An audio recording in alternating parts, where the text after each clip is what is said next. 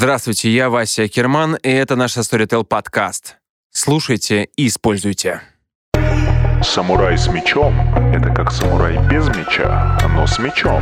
Выключай экран, активируй уживайся, Акерман, ты его послушай.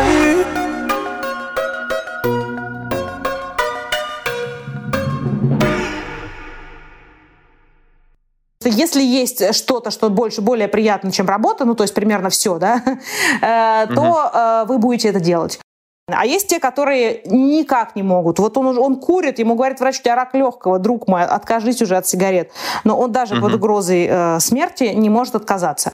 Поэтому все эти приложения, которые обещают, что типа 15 минут в день, и через месяц ты заговоришь угу. на иностранном языке, они, естественно, завлекалочки. Естественно, так Мы не уже за, до, до 5 дошли, люди уже предлагают за 5 минут. А, за 5, за 5 минут, прекрасно. Да, да, 15 да. уже слишком много, клиповое да, сознание. слишком много, да, понятно. да, да. Замечательно. Здравствуйте, это подкаст Кермана, и сегодня мы будем обсуждать привычки. Но не все, а именно плохие привычки, вредные привычки. И помогать мне в этом будет Ирина Якутенко, биолог, научный журналист, автор книги «Воля и самоконтроль. Как гены и мозг мешают нам бороться с соблазнами». Здравствуйте, Ирина. Добрый день. Ну, смотрите, я думаю, что все прекрасно понимают, что такое привычка, да? А, поэтому я сразу бы хотел начать с того, какие вообще какие топ-5 вредных привычек нынче вот э, самые модные, скажем так?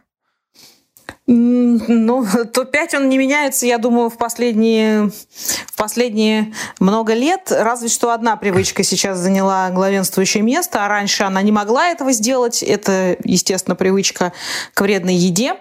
Э, потому что раньше просто с вредной едой были проблемы, что большую часть своей истории человечество испытывало нехватку еды. И поэтому даже если люди хотели есть много вкусно, вкусной, вредной, жирной, сладкой пищи, у них ничего не получалось. Сегодня такая возможность есть даже у самых бедных, точнее, именно самые бедные чаще всего и страдают от этой привычки. А, и поэтому она, конечно, занимает первое место. А все остальные никуда не девались. Алкоголь, сигареты, наркотики. То есть так. Тут ничего, ничего не меняется в этом смысле человечество но, но, постоянно. Ну, ну хорошо, а, алкоголь, э, сигареты, наркотики, э, значит, и, и первое это плохая жрачка, да?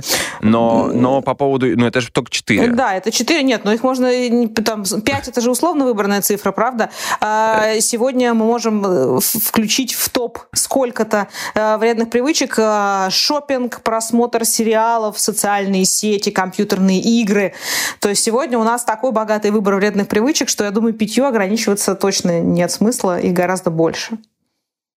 Угу. Да, вот мне особенно интересна тема именно вот эта цифровая да, зависимость.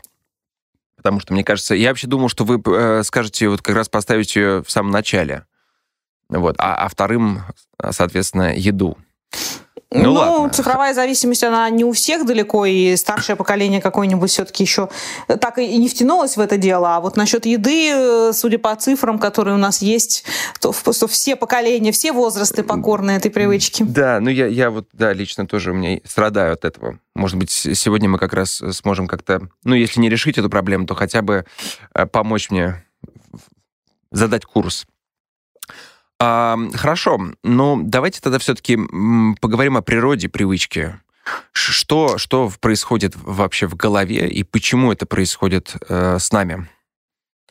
Что Если мы привыкаем. Про, именно про вредные привычки, да, мы имеем? Да, мы сейчас только про вредные.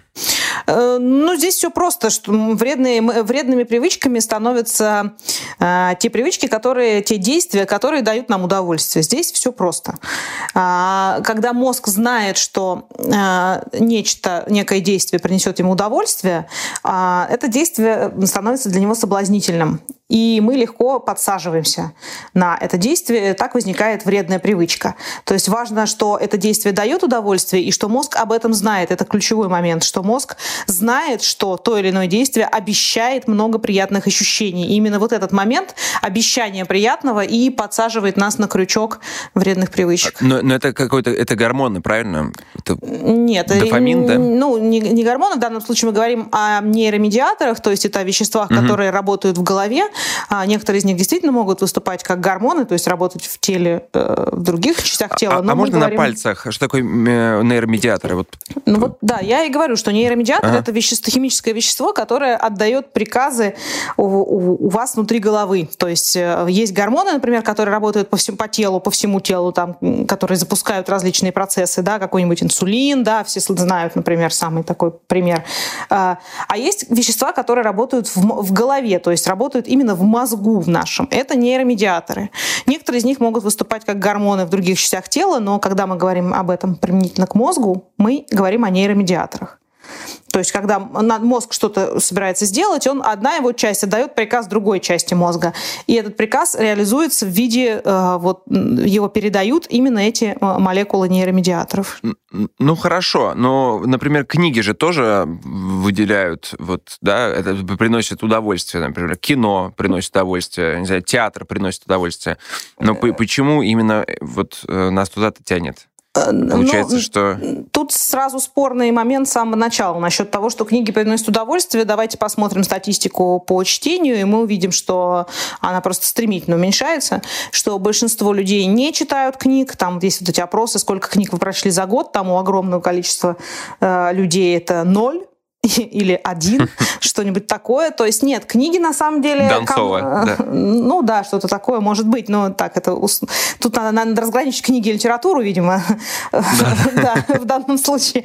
То есть э, книги приносят удовольствие далеко не всем, а большинство людей э, кни... чтение книг удовольствие не приносит. Вспомним, опять же, там в школу, да, когда все ныли на уроках литературы, что надо, ой, а у тебя нет краткого «Война и мир», краткое изложение, да, там на трех страницах. Да, краткое содержание, что там произошло. Потому что читать всю эту мутатень как бы никому не охота. То есть это некое заблуждение, что книги приносят удовольствие всем. Нет, не всем. Книги приносят ну... удовольствие только некоторым людям, у которых, грубо говоря, мозг так устроен, что именно вот чтение книг, там визуализация, да, которая у них в голове происходит, когда они художественную литературу читают, те эмоции, которые у них появляются именно при чтении, они достаточно сильны, чтобы мозг получал от них удовольствие. Эмоции сами по себе, они приносят нам удовольствие, потому что они очень важны для нас, и мозг поощряет нас испытывать эмоции. Именно поэтому скука нам неприятна. И когда нам скучно, мы поэтому и падки на всякие вредные привычки, потому что мозг э, ужасно хочет эмоций и требует, чтобы мы их откуда-нибудь взяли. Но книги большинство эмоций никаких не приносят. Ну, не большинство, ну, скажем так, очень многим. А, например, еда — это безусловный стимул, который приносит нам удовольствие просто потому, что те, кому еда удовольствие не приносила, они не выжили, они не оставили потомство. Потому что э, такие особи, которым еда удовольствие не приносила, они и не ели, да, ну что, им удовольствие не приносит еда и не хочется есть. Ну и умирали с голоду, грубо говоря. Анорексики, да. А, да, а сил у них не было на то, чтобы размножаться и воспитывать детей и так далее. А те, у кого еда вызывала немедленные желания ее немедленно сожрать, они это делали, у них были силы, и они поэтому выжили. Именно поэтому еда приносит нам удовольствие, потому что это безусловный стимул. А книги, к сожалению, нет. Не для всех. А, ну, тогда вот у меня вопрос, э, забегая немного вперед. Так перестроить-то мозг нельзя вот в, том направлении, чтобы те же книги приносили удовольствие? Да, это всем очень хочется как бы так проснуться, и чтобы удовольствие приносило только исключительно полезное значит, для нашего развития духовного и физического, и нравственного, но, к сожалению, нет. Плохая, плохая новость, вот в моей книге я подробно очень описываю все механизмы, которые подлежат, э, на которых основана вся эта история. Плохая новость в том, что нет, переделать мозг не получится, что какой мозг нам достался от рождения, вот с таким мозгом мы и будем жить, и перестроить всю его механику не получится, потому что она изначально мозг развивается по тем инструкциям, которые записаны в нашей ДНК, в наших генах. А гены нам достались от папы с мамой, да? Э, и какие уже достались, мы их поменять уже не можем в течение жизни. Они у нас уже есть. И если и там есть люди, которым повезло еще меньше, чем остальным, и у них, например, всякие штуки неприятные, типа вредной еды, компьютерных игр, сериалов, да, соцсетей вызывают гораздо угу. большее желание залипать в них, чем у других. Вот этим людям приходится особенно тяжело. Они в группе риска по всяческого рода зависимостям. То есть им гораздо тяжелее, чем другому человеку оторваться от Фейсбука, грубо говоря, да, перестать смотреть сериалы, пойти спать. А, и ничего с этим не поделаешь напрямую. Изменить механику мозга нельзя. Ну, э, погодите, но вот э, сейчас очень модный, да, такой э, он психиатр, там, психотерапевт в прошлом, и, э, значит, Андрей Курпатов, да, и вот он в, в своих книгах, в своих лекциях говорит об обратном, что осознав какие-то наши там э, особенности, это можно, ну, это, понятное дело, займет, э, то есть требует усилия, но если знать как, то все-таки это можно поменять, ну, в каком-то, ну, как, я понимаю, что не все, но что-то изменить можно. Ну, я Вы не, не согласны, получается, с ним? И я не готова комментировать э, книги Андрея Курпатова, я ни одну из них не читала. А, ага. Я читаю по, по этой теме, я читаю научные публикации, ну, то есть первоисточники, э, говорю с людьми, которые занимаются исследованиями в этой области. Угу. И Смотрите, тут такая ситуация. Изменить механику мозга нельзя. Исследования на эту тему проводились, и психотерапию смотрели. То есть, точнее, не так. Можно, но при помощи, например, таблеток. Да? Мы знаем, что это возможно. Люди, у которых, например, депрессия или биполярное расстройство, то есть настоящая депрессия, а не депрессия, не фейсбучная. Mm-hmm. Знаете, в Фейсбуке там у каждого пятого депрессия, даже если у каждого, да, да, да. у каждого второго.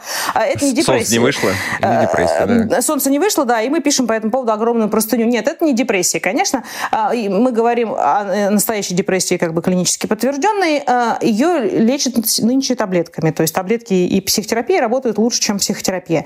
Потому что таблетки в буквальном смысле там меняют э, химию мозга, меняют то, как выделяются и распределяются по мозгу там различные нейромедиаторы как раз-таки. И это помогает, да.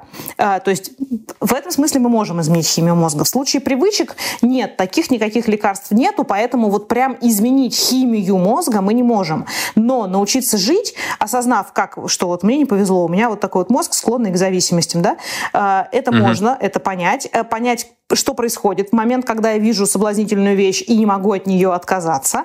И зная, как это работает, можно обходить как бы эти сложные места и жить так, как будто угу. практически так же, как, как, как будто у вас мозг не склонный к зависимости. То есть, эм, можно немножко вот резюмировать. Получается, что и дел, мы делимся на таких, э, грубо говоря, кайфоловов, да, и, соответственно, вот людей, которые менее подвержены, которые могут что-то попробовать, но достаточно легко выходят из этого состояния, да. Я сейчас просто пытаюсь провести параллель а, людей, которые, например, пробуют наркотики, одни прям жестко подсаживаются на них, а вторые попробовали раз, второй, и как-то спокойно от них уходят. Ну, да? Я, я правильно э, мысли ваши? Не, ваши совсем, понял? нет, не совсем так. Вообще, это, да, вообще это всегда порочная практика попытаться пытаться делить людей на какие-то две группы по любым признакам. Да. Все признаки признаки в биологии, ну не все, но огромное количество био... признаков биологии распределяются не на две группы, а по Гаусиане, например, да, ну то есть, что есть некое среднее значение у части людей, угу. чуть-чуть побольше, у части чуть поменьше, и совсем малое количество людей, да, имеют экстремальные проявления этих признаков, это такое довольно характерное для биологии распределение. Вот здесь мы имеем то же самое, что, в сред... что мы имеем такое гауссовое распределение, ну, кривая Гаусса, да, все знают, как колокол такой, да, угу. который, ну, со школы должны... Не все знают. Не все знают, но, наверное, да, со школы помнят, это колокол такой кривая в виде как, как, как царь колокол, да, выглядит. Так. Э, э, она, это, что это означает? Это означает, что вот вершина, вот где этого колокола, это угу. средняя. То есть большинство людей имеет некое, некие средние или около средних значений того или иного параметра. А концы этого колокола, то есть это все меньше и меньше людей, имеют более экстремальные значения. То же самое здесь, что большинство людей в среднем, как бы, ну, как они там падки на соблазны, да, но способны там взять себя в руки, удержаться, перестать значит, выключить Netflix, пойти спать, или там уйти из Фейсбука, начать наконец работать, или там оторваться и не есть пятый кусок тортика. Ну, то есть как-то срываются, кто-то больше, кто-то меньше, но как-то в рамках. Есть люди, у которых все вообще отлично, как бы, то есть они вот все, он посмотрел на себя в зеркало, сказал, что-то я толстый стал, и все, и перестал есть сладкое. Есть такие люди. Их крайне мало, они на конце, на конце гаусяне, гаусяны. А есть те, которые никак не могут. Вот он, он курит, ему говорит врач, у тебя рак легкого, друг мой, откажись уже от сигарет. Но он даже угу. под угрозой э, смерти не может отказаться. То есть большинство людей находится посередине.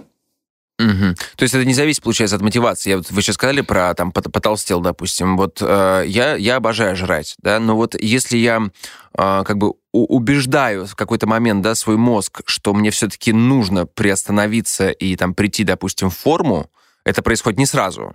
Но как только вот он убежден у меня, да, то все, я прямо м, перестаю жрать, перестаю у меня м, в голове, ну, вот нету вот этой потребности, я не срываюсь. А, не вопрос ли это мотивации? Нет? Это, Или это, очень, равно... это очень хороший вопрос, и в нем э, и кроется суть проблемы. Безусловно, это вопрос мотивации, но мотивация, она не с неба на нас падает. Мотивация, э, вот, то есть наше стойкое желание что-то делать или не делать, совершенно точно так же зависит от наших генов, как и многие другие наши характеристики. То есть э, сейчас очень популярно неверное убеждение, что зная правильные какие-то слова, какие-то аутотренинги, да, какие-то мантры. Угу. Можно себя замотивировать на хорошее, доброе, вечное. Нет, нельзя. Люди отличаются по своей способности а, вырабатывать сильную мотивацию в, каком, в отношении чего-либо. А, то есть один человек может доста- как бы вот так понять, что это то есть, вот по сути, вредно. мне повезло, да? А, ну, Получается в, ну если, если у вас получается, то да, вы находите, вы ближе к тому краю Гаусианы, да, где находятся волевые угу. ребята, которые способны, значит, отказаться от вредного и э, заниматься только полезным. А, то есть вот эта вот способность себя замотивировать, она отличается. Но есть техники, опять же, я их описываю, которые позволяют, используя, опять же, наши природные особенности, э, усилить эту мотивацию, то есть как сделать эту мотивацию сильнее. Но э, тут надо понимать, что они все равно могут не сработать, что есть люди, для которых, грубо говоря, удовольствие от тортика, всегда, то, то, то, то ожидание удовольствия от тортика, оно определяется нейромедиатором под названием дофамин. Если он не совсем правильно работает, то мозг обманывает каждый раз сам себя и думает, что удовольствие mm-hmm. от торта будет такое колоссальное, что просто ни с чем оно не сравнится. Никакая мотивация в минус, то есть как работает мотивация, не есть, но если вы хорошо понимаете, что будет, если вы будете много есть, да, вы будете толстый, некрасивый, больной, там, умрете раньше времени, э, в одиночестве, ну, что-нибудь такое, да. То есть вот эта вот негативная мотивация не может перевесить э, то позитивную мотивацию, сожрать немедленно этот кусок тортика, который э, в силу того, что дофамин у вас не совсем правильно работает в голове, э, у вас она очень сильно сильна. Вот. Но есть способы угу. усилить вот ту вот вторую отрицательную мотивацию и попытаться побороть. Если вы, э, как большинство людей, находитесь в середине гаусианы, то у вас должно получиться рано или поздно, вот, ну, как вы рассказываете, да, что если как следует себя убедить, угу. и причем правильно убеждать. То есть можно убеждать себя очень долго, но неправильно, и это не будет работать. А можно убеждать себя правильно, э, то можно снизить свою зависимость от вредных привычек. Окей, у меня вот сразу тогда два вопроса. Давайте как-то вот, э, во-первых, эм, поделитесь техниками какими-то. Ну, Было бы класс. Да, почему, почему нет, не буду, не буду скрывать их. Да, они, их, конечно, да, их много. Они, да, они описаны, их много, их несколько десятков в книге у меня описано, но я сейчас расскажу про самые такие основные, угу. про, ну, которые вот они, они важны. Но если мы говорим про то, как себя замотивировать, давайте начнем вот с техники, которую я называю чернение соблазна. А, это как раз именно вот то, о чем вы примерно говорите. А, когда у нас есть некая привычка, да, вредная, не знаю, там, еда, например, ну, пусть будет еда, раз мы про нее начали уже говорить. А, тортик, да, вот мы и так хотим съесть тортик, что э, умру и могу, как бы вот съем и горя, все потом огнем. Что техника очернения соблазна заключается в том, что вы сознательно на протяжении какого-то там, ну, длительного времени ищете информацию, которая эмоционально негативно окрашена относительно вашего соблазна. Ну, то есть в случае с едой, например, вы и читаете внимательно, читаете статьи про ожирение, про то, что бывает с этими людьми, смотрите картинки. Тут очень важно не просто факты собрать, а собрать эмоционально окрашенные факты, потому что мы говорим исключительно об эмоциях. Это очень важный момент, что наша та часть мозга, которая отвечает за аналитику, логику, анализ, вот это вот все, она очень, конечно, мощная, классная, и мы благодаря ей создали цивилизацию, но по именно вот силе и быстроте действия она уступает на порядке нашей эмоциональной части мозга, той части мозга, которая отвечает за эмоции. Ну, просто потому что она новая, недавно появилась, э, и еще как бы не доросла, маленькая еще, для того, чтобы конкурировать со, со, со взрослой тетей эмоциональной, э, зоны, эмоциональными зонами нашего мозга. Потому что благодаря им мы выжили, и естественный отбор сделал, сделал так, что выживали только те, у кого это очень мощно работающие зоны.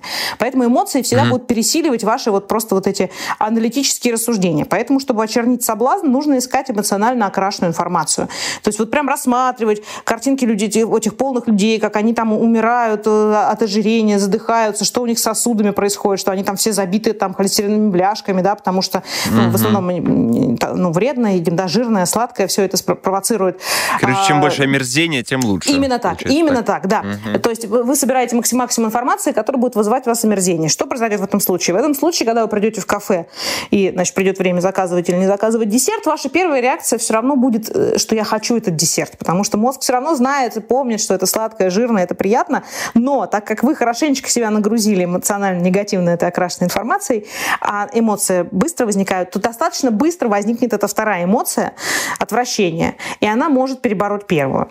Э, это такая угу. довольно, на самом деле, мощная техника. Например, один из там, таких очень видных исследователей в этой области, Уолтер Мишел, автор знаменитого зефирного теста, и, ну, теории, собственно, вот, э, э, связанной со всеми этими зависимостями и нашим, ну, вот нашей этой истории, что мы западаем на вредные привычки, он, собственно, так бросил курить. Примерно таким способом. Угу. А до этого никак он не мог бросить курить, хотя как биолог, конечно, он прекрасно знал, что курение вредно, но вот осознание того, что курение вредно, оно ничего нам не дает. И вот в этом смысле эти пачки с картинками ужасными, да, с этими вот там мертвыми, вот, мертвыми да. младенцами, да, вот этими. Насколько это бесполезная это ерунда? Не, э, нет, не бесполезная. Это как раз э, очень правильная на самом деле мера, ровно потому что она бьет нам на эмоции, что если вот вы стоите в очереди в супермаркете, да, скучно рассматривать эти картинки, mm-hmm. то это, это через какое-то время начнет, начнет срабатывать, что отвра... mm-hmm. ну, может начать сработать. Ну, естественно, мы одни картинки ничего не сделают, и курение на самом деле довольно эффективно, кстати, мы побороли благодаря комплексу мер, которые вот были приняты, вся эта рамочная конвенция ООН да, по ограничению mm-hmm. табакокурения, она на самом деле довольно эффективна. И что сейчас э, во многих западных странах, что курение, там еще и включается механизм социального астракизма такого, да, что продвинутая молодежь сейчас, вот если ты куришь, что на тебя такие твои сверстники уже смотрят, так, ну как ты какой-то такой, не совсем такой второй. Ну, такое социальное сорта, давление. Да, да, да, mm-hmm. отщепенец какой-то. А мы социальные существа, для нас крайне важно социальное одобрение, и поэтому это работает. То есть mm-hmm. с курением как раз, кстати, кстати, у нас ситуация не такая плохая, как казалось, она, она сильно так. улучшилась.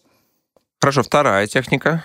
А, еще есть техника, она ну, давайте вот про эту поговорим технику. А, еще одна хорошая техника, я ее называю внешняя, техника внешнего принуждения, она опять связана с мотивацией, что а, вот да, психологи, там разнообразные там, статьи в интернете нам говорят, что важно выработать внутреннюю мотивацию да, к чему-нибудь, да, начать учить иностранный язык, похудеть, перестать заниматься шопингом, там, работать, э, там, писать диссертацию не меньше там, 4 часов в день, ну, что-нибудь такое. Но опять слово мотивация, опять э, Э, опять как, как бы подразумевается, что она может извне к нам прийти, ну, как бы вот внутренняя мотивация, а она не может, uh-huh. что внутренняя мотивация, либо она сильная, и тогда, скорее всего, у вас и так нет проблем никаких с зависимостями, ну, или вы быстро их преодолеваете, либо она не очень сильная, потому что не хватает, потому что одно дело, когда вы смотрите э, на сигарету или на тортик, или на, на выпивку, на бутылку, и вы понимаете, что вот прямо сейчас, вот прямо сейчас вы вот нальете или там кусочек в рот положите, и вам прямо сейчас будет хорошо. Прямо сейчас вы получите кайф. А если вы откажетесь, то если вы, и будете, вам будет некомфортно от того, что вы отказались, то если вы так будете делать на протяжении ближайшего года, плюс еще истязая себя в спортзале неприятными упражнениями, то тогда, может быть, вы похудеете. Э, понятно, да? Несравнимые вещи. Угу. То есть одно, да, да, да. Ну, да, одно дело тебе вот прямо сейчас кайф как бы выдадут, а другое дело... Смотрит ли мозг так далеко? Да. Именно так. Ты год где-то будешь ждать еще с негарантированным результатом. Ну, то есть это совершенно невыносимо ужасно. Ужасно, да, ужасно. И поэтому внутренняя мотивация крайне низка. То есть иностранный язык я же не выучу за один день, правда? Поэтому все эти приложения, которые обещают, что типа 15 минут в день, и через месяц ты заговоришь угу. на иностранном языке, они, естественно, завлекалочки. Естественно, так Мы не уже за, до, до 5 дошли, люди уже предлагают за 5 минут. А, за 5, за 5 минут, прекрасно. Да, да, 15 да. уже слишком много, клиповое да, сознание. слишком много, да, понятно. да, да. Замечательно. А, вот. Э, это, конечно, ничего не работает, но это именно мощная рекламная техника, потому что э, обещают прямо сейчас, вот прямо сейчас, всего 5 минут угу. пострадай, и прямо сейчас, через месяц, поедешь в Париж и будешь по-французски говорить, значит, лучше, чем э, французы. Нет, конечно. Э, значит, тезис. Внутренняя мотивация, если у вас с ней проблемы есть, то они, значит, уже есть, никуда не деться, так работает ваш мозг. Но э, можно заменить внутреннюю мотивацию внешней. Это и есть техника внешнего принуждения.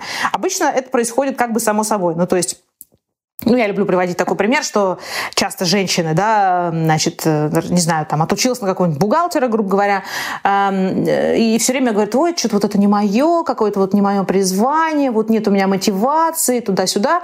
Э, выходит замуж, там рожает одного ребенка, второго ребенка, значит, первый декрет, второй декрет, в общем, проходит довольно много времени, она все это время стонет, что она не может выйти на работу из-за отсутствия мотив... ну, там, призвания, не то, еще чего-то.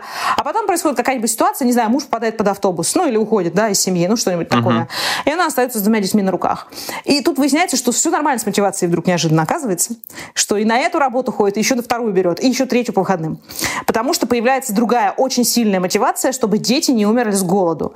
Э, чрезвычайно сильная мотивация. И сразу оказывается, что никаких нет проблем ни с призванием, э, ни что-то это вот не моя область, что замечательно все работает. Можно, конечно, подождать, пока как такая внешняя мотивация свалится на вас и э, заставит вас работать. Но можно быть умнее и использовать свою умную часть мозга, да, та, та, ту, которая отвечает за аналитику, анализ и так далее, не для того, чтобы надеяться, что можно выработать в себе внутреннюю мотивацию, а для того, чтобы создать себе нормальную внешнюю мотивацию. Ну, лучше всего это самый такой характерный пример со спортзалом, да, что большинство людей э, пару раз, если они доходят вообще до фитнес-клуба, они э, сходят туда один раз, на следующий день они что испытывают? Естественно, боль во всем теле, да, естественно, никакого желания в снова идти в этот чертов спортзал не возникает. И возникает зато масса всяких оправданий, почему именно сегодня я в спортзал не пойду, да. Там, не знаю, работы mm-hmm. много, голова болит, надо дозировать нагрузку. Ну, мы всегда придумаем себе оправдание, рационализация у нас хорошо работает. А можно, и именно на этом наживаются и живут, собственно говоря, все фитнес-клубы, тем, что они вам продают карту там типа на три года, каждый день фитнеса обойдется вам в 15 рублей, ну, какого-то такого плана рекламы, да? Uh-huh, uh-huh, а, ну, как, да. И вы, вы платите за три года вперед, соответственно, ходите два раза, ну, и на эту разницу фитнес-клубы и существуют. Uh-huh. Это, это как бы это известный факт. Большинство людей так делает. То есть примерно порядка 80% людей э, покупают карты и ходят несколько раз. А, потому что, ну, фитнес-клуб... На Ребят, нас много. Нас э, много. Да. Вас много. Почти все. Да, почти все. Э, Как-то даже полегче стало, да. Э, да, что нет, это не вы, так, не вы такой один. Все так делают. А мне потребовалось несколько, три, по-моему, карты фитнес, прежде чем я поняла, что я не буду туда ходить вот так вот самостоятельно. Гораздо разумнее купить страшно, ужасно, просто невероятно, отвратительно дорогие персональные тренировки с тренером. Они возмутительно дорого стоят, я не могу не согласиться. Но это ваша внешняя мотивация. То есть вы понимаете, понимаете, что вашей внутренней мотивации нифига она не появится. Если ее не было 10 лет и 20 лет до этого, очень вряд ли, что она вдруг возникнет вот сегодня, и вы начнете каждый uh-huh. день ходить в фитнес. А, нет, но вы обеспечиваете себе самостоятельно внешнюю мотивацию. Тренер заставляет вас. Во-первых, вы с ним договорились, вы уже придете. Ну, как бы мы существа социальные, uh-huh. мы не любим договора нарушать социальные, нам некомфортно, неприятно. Поэтому вы Первое, вы придете в фитнес. А дальше тренер вас будет заставлять. Вы его в процессе будете страшно ненавидеть. Просто убить хочется этого гада, который заставляет отжиматься вот на, вело, на дорожке не 5 минут, как обычно, да, потому что, ну, типа, ой, ну все, хватит. Аэробные нагрузки же мы знаем, да, что от 45 минут. Ну, кто из нас может 45 минут-то выдержать? Это же ужасно тоскливо. А тренер просто... Я смогу. Да. Ну, что ж, значит, вы с той стороны гаусяны, да, где хорошо. А, тренер заставит. И он все будет вас заставлять, и пока вы с ним занимаетесь, вы ходите ходите регулярно в фитнес, вы делаете упражнения, вы там сбрасываете жир, наращиваете мышцы, какие ваши цели, смотря. Когда э, истекают э, эти персональные тренировки, большинство людей опять перестает ходить. Есть, конечно, некоторые, которые втягиваются, но их мало. Угу. Но, но тут из шашечки или ехать, да, то есть если вы хотите позаниматься, вы покупаете просто еще один пакет. Это внешняя мотивация, она применима и к любым другим областям, которые... А вот что с едой делать? Вот какая мотивация, как создать мотивацию для еды? Нет, ну с едой не, не все техники подходят для всех привычек, да, как бы э, ага. внешняя мотивация подходит для, не для, для, привыч, для тех привычек, которые, э, чтобы выработать, не, не выработать привычку, а чтобы заставить себя делать то, что надо, но неприятно. Вот, например, угу. почему фитнес-клуб э, или спорт-спорт, да, чтобы спорт приносил эффекты, надо заниматься регулярно на протяжении всей жизни, да, многих лет. Никакой мотивации внутреннего большинства людей на это не хватает, если они не получают от этого удовольствия, потому что вот это какая-то цель, ну, чтобы я был поздоровее, в 50, она очень эфемерна и туманна, да? Но, а, ну, а в 50 вдруг выясняется, что вы приходите на диспансеризацию, выясняется, что у вас сосуды забиты, что у вас диабет второго типа, там еще какие-нибудь штуки, и уже все, как бы уже поздно профилактикой заниматься, все, угу. вы уже сильно больной человек. То есть, к сожалению, это происходит э, очень часто, и люди, ну и все, и вы в 50 уже действительно больной и не в состоянии наслаждаться нормальной жизнью. А, то есть вот эта внешняя мотивация подходит для привычек, которые для, для, для хороших привычек, которые мы никак не можем выработать. А, типа вот гулять, заниматься спортом, там, не знаю, э, угу. работать работу, там, ну, чуть-чуть писать диссертацию каждый день, или там, если вы книги пишете, писать там каждый день по пять страниц, вот для таких привычек. А с едой работают угу. другие, другие типы мотивации, потому что еда это, на, наоборот, не, не что-то делать, а что-то не делать. Еда это или сериалы, или соцсети, это как бы угу. нам не залипать на то, что дает нам удовольствие. Тут другие техники. Одну я уже описала, например, чернение соблазна. Да. А, еще одна техника, которая хорошо работает вот с теми привычками, от которых нам надо отказаться. Не, от, не тех, которые нам надо сформировать, а тех, от которых mm-hmm. надо отказаться. Эм, это техника избегания соблазна. То есть она на самом деле просто до, до, до ужаса проста. Э, и кажется, какая чушь, как бы, зачем вообще об этом там подробно говорить. На самом деле она проста, но никто ее не использует. То есть все очень просто. Вот предположим, вы приходите домой, у вас плохое настроение, стресс, поругались с начальником, там, пальто вам испачкали в метро. А когда у вас стресс, э, стресс один из очень важных факторов, который провоцирует нас на поедание чего-нибудь вредного, просмотр сериалов, выпивку и так далее, потому что мозгу некомфортно, дискомфортно, э, негативные эмоции. Это значит, что окружающая среда, э, с точки зрения мозга, который в эволюции сформировался, окружающая среда не оптимальна. Нам надо срочно добавить положительных эмоций, иначе мы, возможно, умрем умрем, потому что что-то не так, значит, с окружающей средой. И вы немедленно начинаете вашу любимую вредную привычку употреблять там сериал, еду и так далее. А, вот представьте такую ситуацию, вы приходите домой в таком раздрае, думаете, сейчас я съем тортик, который у меня в холодильнике лежит. А, открываете холодильник, а там нет тортика. Ну, потому что вы заранее его не купили. Угу. И все. То есть и вы просто его не съедите. Если вы не, если у вас нету вашего любимого соблазна под рукой в шаговой доступности, то вы не сможете его употребить. А, у вас что, что это нам даст? А, сначала вы, конечно, будете расстроены, обескуражены, но у вас, во-первых, появится время для того, чтобы ваша умная часть мозга, да, а, успела включиться и предложить какие-нибудь варианты замены. Например, ну типа тортика нет, ну давай хоть в ванной, может полежим в теплой, ну там с пеной. А, все значит лучше, чем тортик есть, правда же? А, и, кроме того, время все-таки эмоция может немножко вот это «хочу», она немножко со временем уляжется, если вы немедленно не наброситесь на это, да? То есть если немножко подождать, вот заставить себя вот отсутствием этого соблазна чуть-чуть вот не сразу накинуться и... на соблазн, э, она немножко стихнет, потому что вы на что-то отвлечетесь, какие-то домашние дела, туда-сюда, э, и вы этого не сделаете. Это очень мощная техника, и можно ее использовать э, специально планируя свою жизнь так, чтобы не встречаться с соблазнами. Например, если у вас шопинг ваша проблема, то не надо ходить в магазины а, с зарплатой. Для этого можно даже наладить автоперевод, да, знаете, когда с карты сразу снимается, ну, остаются только какие-то там деньги Венчурный на... фонд. Да-да-да, какой-то, ну, какой-то вклад долгосрочный, да, с которого нельзя снимать угу. деньги, например. А, ну, вы пере, просто сразу автоматом часть денег переводится туда, и вы как бы и хотели бы купить себе там 186-ю пару джинсов, а, но у вас ничего не получится, потому что у вас нет денег. Это очень важно, потому что если у вас есть деньги, вы купите их. Угу. Хорошо. А, давайте тогда четвертую и пятую технику, раз уж на то пошло. Четвертую не ограничься тремя. Да, да, да, конечно. Это же самое интересное. Именно а... на отказ направленную. Э, Еще одна проблема в том, что мы не можем отказаться от того, что нам приятно сейчас, но вредно в дальнейшем. А, там еда, сериалы, да, шопинг, понятно, вот это все вредное, алкоголь, а, заключается в том, что у большинства людей на самом-то деле нету других источников удовольствия, кроме вредных. А, то есть, если спросить, вот я люблю на лекции спрашивать про хобби, обычно руку поднимает примерно половина, но никогда не весь зал. То есть э, у, большинства, у половины минимум людей нет никаких хобби. То есть нет занятий, которые приносили бы... Что такое хобби? Да? Это занятие, которое, вообще говоря, никакой практической пользы не несет. Да, мы деньги им не зарабатываем обычно. А вот это угу. просто чистое удовольствие. Ну, я не знаю, рисовать картины, да, вышивать крестиком, наблюдать за птичками. В общем, Процесс без окончания, да, такого? Да, нет, да, не, не несущий, да, то есть не, не того, что потом угу. я продам эту картину и получу деньги, да, или там э, рубашку эту, которую я вышел, продам, или что-нибудь еще. Нет, а просто вот процесс, который дает нам удовольствие. У очень многих людей его просто нету.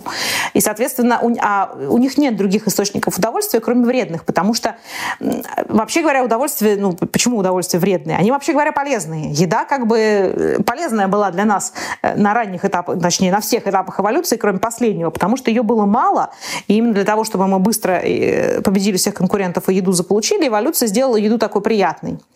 А сейчас угу. еды очень много, и поэтому из, э, а, а механизмы не поменялись, так быстро эволюция не происходит. Еда по-прежнему для нас без, безусловный источник удовольствия, но она стала из полезной вредной. Это касается, ну, а, уж соцсети, сериалы и прочее, они прям намеренно эксплуатируют нашу дофаминовую систему мозга, да, типа кончаются на самом интересном месте, да, обещают, что в следующей серии будет интереснее. Суки, да. Э, это абсолютно намеренно сделано, или Facebook с его бесконечной лентой, да, что ты никогда угу. не можешь перестать получать удовольствие от Facebook, потому что ты прокручиваешь бесконечно до конца вниз, да, и, и лайки плюс лайки. Ты, они все время появляются, и ты все время обновляешь, а вдруг кто-нибудь мне комментарий написал какой-нибудь интересный, а вдруг мне кто-нибудь лайк поставил. То есть э, вот эти все штуки очень сильно цепляют нашу дофаминовую систему, отказаться от них невозможно, особенно если у вас нету других источников удовольствия. И поэтому такая долгосрочная, так сказать, ну, долгоиграющая техника, но она, в общем, очень эффективная, если она, если получится, это найти без, безопасные источники удовольствия. Потому что если у вас нет никаких других источников удовольствия, кроме, грубо говоря, социальных сетей, еды и сигарет, например, то ничего у вас не получится. Вашему мозгу нужны приятные ощущения. И если вы их ниоткуда больше получить не можете, кроме как из еды, социальных сетей и сигарет, то вы не избавитесь от этой зависимости.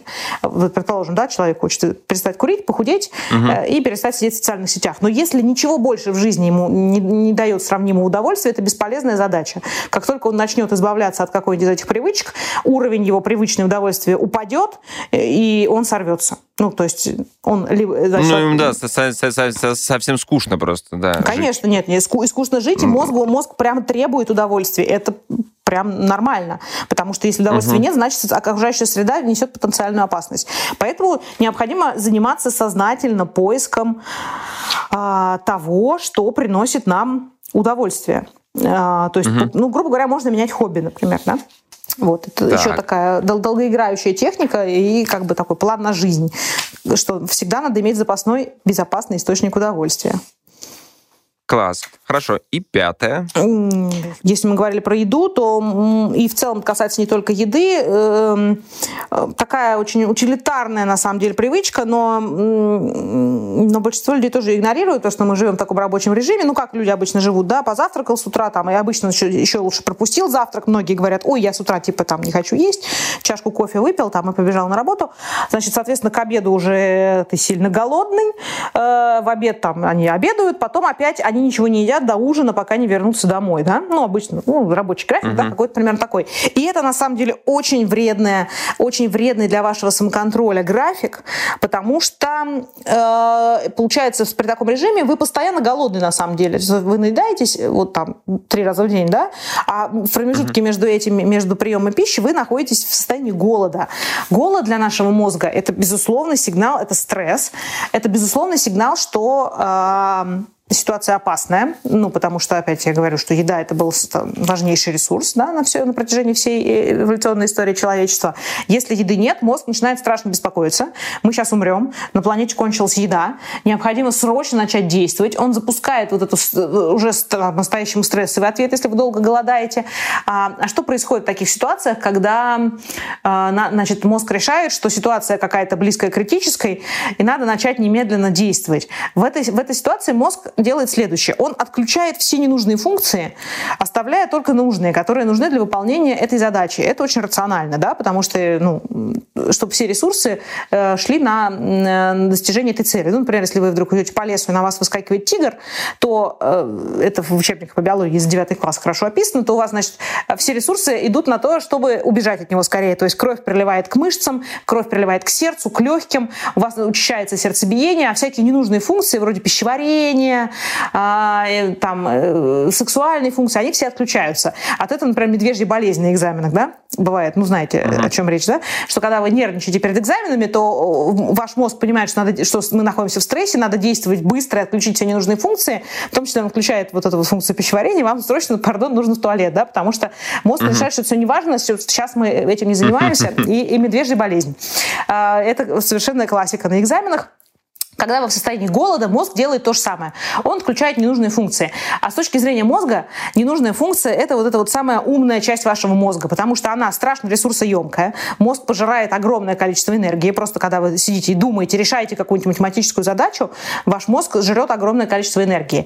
А при этом он медленный, как я говорила, это новое, такое, новое образование, оно мощное, но не, не такое быстрое, как а, эмоциональная система. Поэтому он просто отключает нафиг эту функцию, а зато отдает бразды правления управления эмоциональной части мозга, потому что с точки зрения мозга, когда мы голодны, это стрессовая чрезвычайная ситуация, надо действовать быстро, а быстро мы действуем под влиянием эмоций. Они моментально заставляют нас действовать.